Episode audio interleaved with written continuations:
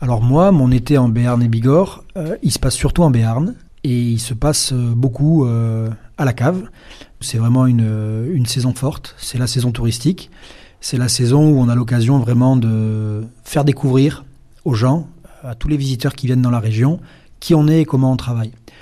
Ça a une importance particulière pour nous parce que dans l'inconscient collectif, euh, la, notion de coopérative est parfois un peu décriée, elle a parfois une connotation un peu péjorative. On se bat contre ce, ce cliché et on essaie de montrer aux gens en quoi on peut être une cave coopérative et avoir des méthodes de travail, des liens avec ses coopérateurs, des liens avec le public, des, des méthodes de vinification qui sont tout à fait respectueuses d'un terroir, d'une identité et qui savent mettre en valeur les trésors de notre région. Voilà. Et ça, c'est pendant l'été qu'on a l'occasion de le faire, puisqu'il y a des gens qui viennent de l'extérieur des Béarnais, euh, des Bigourdans, des Landais, qui prennent le temps, du coup, puisqu'ils sont en vacances.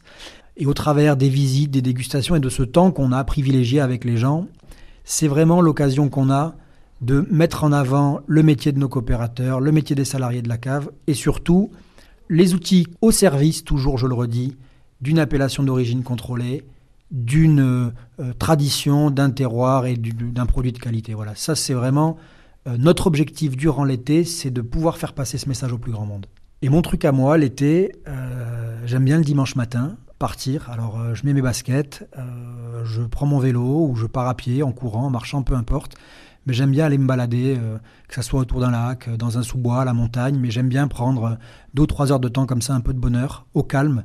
Et quand je rentre, en milieu de matinée, on commence à cuisiner, on prépare le repas dominical et on déguste, pourquoi pas, un petit verre de vin blanc ou un petit verre de rosé, un jurançon sec, un béarn rosé, voilà, des choses qui euh, nous ouvrent un peu l'appétit, commencent à réveiller un peu les papilles, et voilà, on passe après le dimanche en famille et c'est très agréable.